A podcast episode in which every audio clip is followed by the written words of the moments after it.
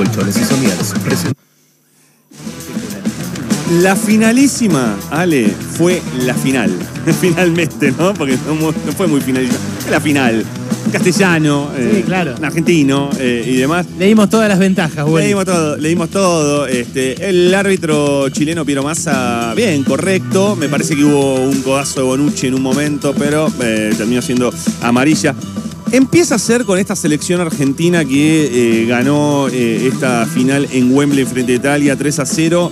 Una cuestión de cómo administrar las expectativas, lo que hablábamos al inicio del programa. Cómo administrar las expectativas, cómo administrar esta cuestión de sentir que, ah, se te pone Italia adelante, también le ganás y le ganás 3 a 0 y le ganás con ese nivel de fútbol. Ah, llegamos a Qatar y, y nos comemos los, a los pibes crudos. Sí. Bueno, no, es una cuestión de administrar, pero es, es cierto que esta selección, sí.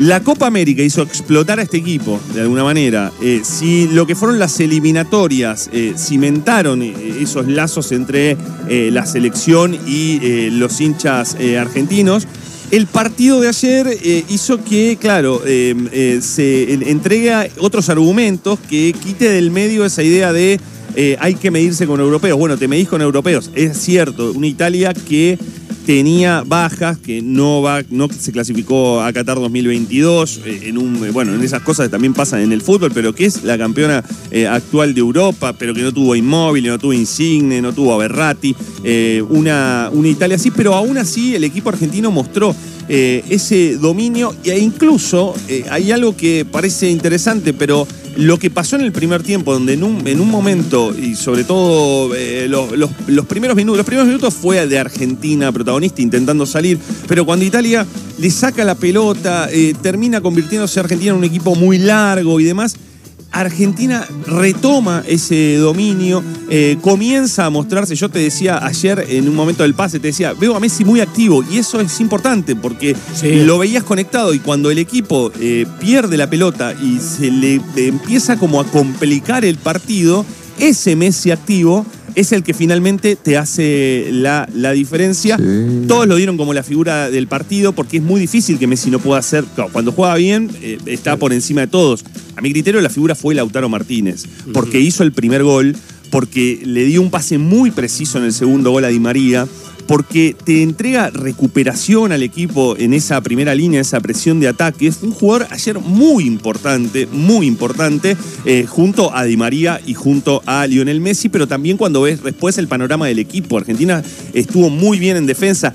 Tenés que ponerte muy en detalle para buscar puntos flojos. Uno podría decir que Guido Rodríguez tuvo momentos en donde te hacía extrañar a Leandro Paredes eh, y sin embargo después se acomodó que cuando ves la dupla central con Cuti Romero y con Otamendi, a veces a Otamendi le ves algunas dudas, más allá de su experiencia, y es uno de los hombres experimentados. ¿Y ahí quién solía jugar en lugar de Otamendi? No, ahí puede ser, ahí puede ser, este, puede jugar eh, Lisandro Martínez, ahí tenés, pero Otamendi es el, el- el central Otamendi- titular, eh, es el central titular para Scaloni, no hay, no hay, no hay discusión. Al principio del partido metió un full bastante, como diríamos, eh, arriesgado, ¿no? También Porque, de- sí, es cierto, y porque en un momento Argentina se empieza a llenar, eh, tiene la primera, la primera amarilla, se empieza a llenar eh, de faltas, Claro. eh, pero después tenés, un- el partido de Nicolás Tagliafico fue extraordinario en la presión, en la, en la salida. Yo recién te nombraba a Lautaro Martínez, tiene medio gol por partido Lautaro Martínez con el, el ciclo Scaloni. Eso es una, un, promedio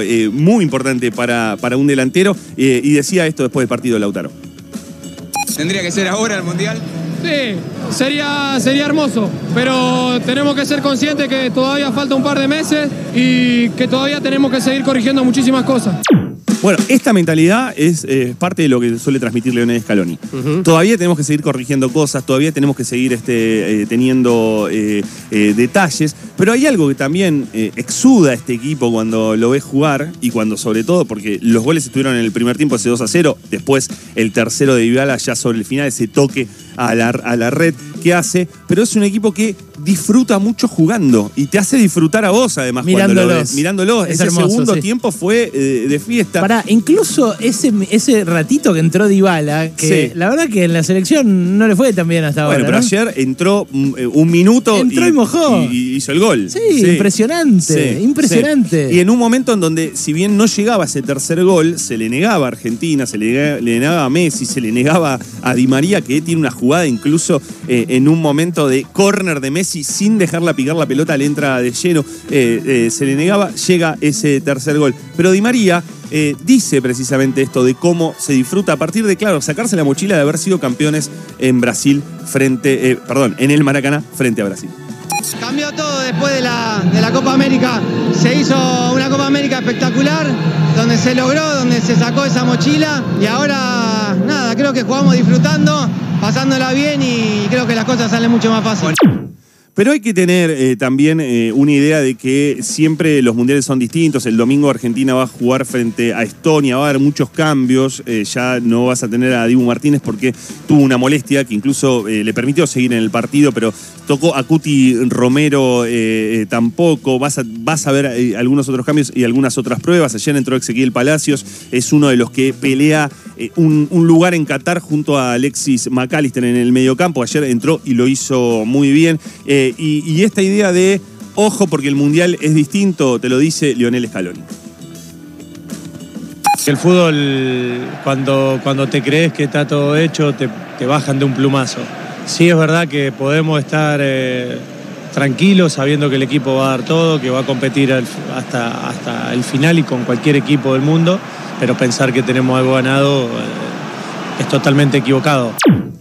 Ese- esa, esa idea de administrar, no solamente de abrir el paraguas, porque si no empiezan a decir abrimos el paraguas, abrimos el paraguas, no, de decir eh, un mundial después es eh, distinto y, y hoy te estás midiendo con Italia, te va bien y vas a seguir probando y ojalá Argentina pueda tener algunos otros amistosos de aquí en adelante. Está el partido con Brasil todavía pendiente que la AFA no lo quiere jugar, eh, el partido que quedó pendiente de las eliminatorias, la AFA no quiere saber nada con Es que jugar es ese injusto, partido. la verdad que es injusto. Metieron un chabón con un fierro. Además de que es injusto, además de que es injusto jugar un partido frente a Brasil en septiembre con todas las implicancias que tiene, si vas a poner el equipo titular, si vas a, exponer a los jugadores con eh, tanta cercanía, un partido de lo que implica jugar Brasil. En general, las selecciones eligen como previas eh, partidos mucho más eh, light, eh, mucho más este, accesibles incluso, si querés. Pero lo que sí no es, es que no le tiene miedo a- al resto de los equipos. Y Lionel Messi eh, Les lo dice dije de esta manera. que eh, nos íbamos a meter creo en un que fue una demostración especial. más que este está preparado en esta para- sección nosotros para cualquier cosa,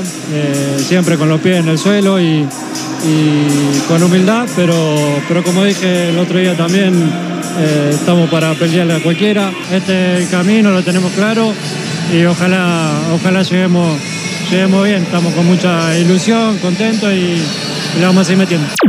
Hoy Brasil le ganó 5 a 1 a Corea del Sur, eh, selección que, sí, Corea del Sur, pero están en, en Qatar 2022, Franca. le hizo 5. Eh, vas a ver en estos días partidos de la, eh, de la Nation League.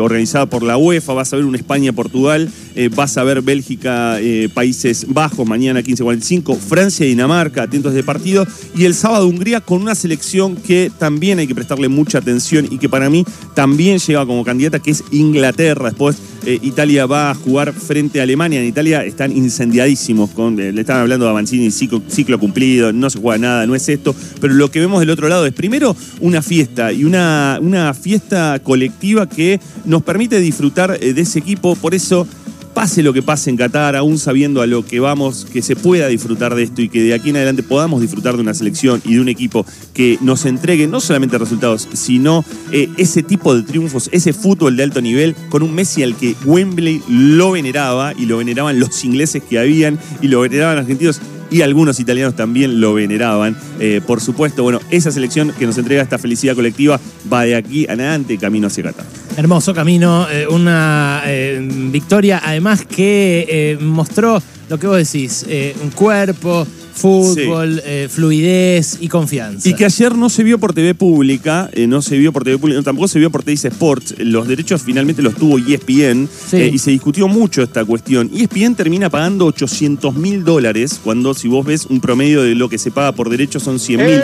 Hay una ley. Bueno, perdón, midió 36 puntos Sí. de rating. No ayer. solamente lo dio ESPN, sino su plataforma Star Plus. Eh, hay una ley, yo estuve haciendo consultas porque hay una ley de 2000 que indica que los partidos tienen que comercializarse por eh, ir por TV abierta, no solamente por TV pública. Después está la ley de medios que tiene su artículo específico de eventos eh, deportivos.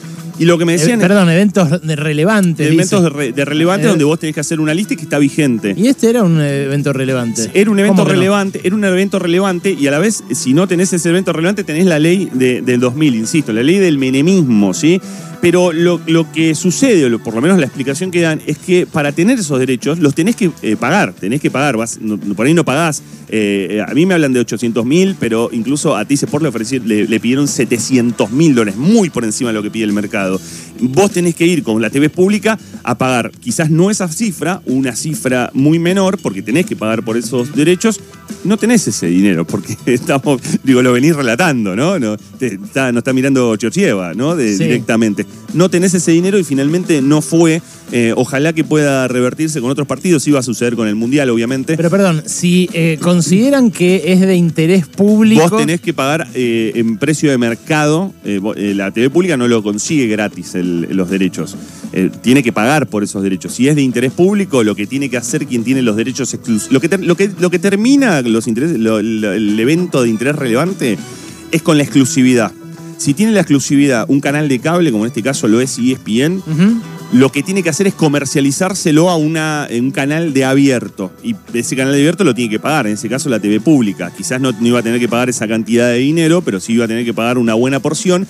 Calcula que para partidos de eliminatoria son 100 mil dólares que se pagan eh, por partido y hoy estamos hablando entre Pero, pero 700 la selección y no 800. genera eso. La selección no genera 100 mil dólares de publicidad de Sí, las pero, grandes no, marcas. pero está bien, pero son, no son 100 mil dólares. Te estoy diciendo que son, mucho más. 780 mil. Claro. ¿Y tampoco genera eso un partido? Y que a mí me mida pare- 20 puntos. Me sí. parece que en dólares eh, no lo sé si genera. Es Mm. parte de la discusión. De todos modos, es una pena. Sí, una pena que no se haya podido ver fuera de los que tenían ESPN. Sí. Eh, y una pena que el ajuste llegue hasta eso, ¿no? Hasta ver a la selección. Bueno, eh, claroscuros de una jornada que nos dejó victoriosos. La Cardeus Colchones y Somiers presentó lo mejor del deporte con Alejandro Wall. La Cardeus es el colchón que está a la vanguardia del mejor descanso, porque su calidad supera a la realidad y te invita a soñar. La Cardeus está de hot sale con ofertas increíbles por tiempo limitado. Disfruta de hasta un 70% de descuento en la tienda online, locales o en venta telefónica. Somos los únicos con certificación ISO 9001. La Cardeus, tradición de calidad.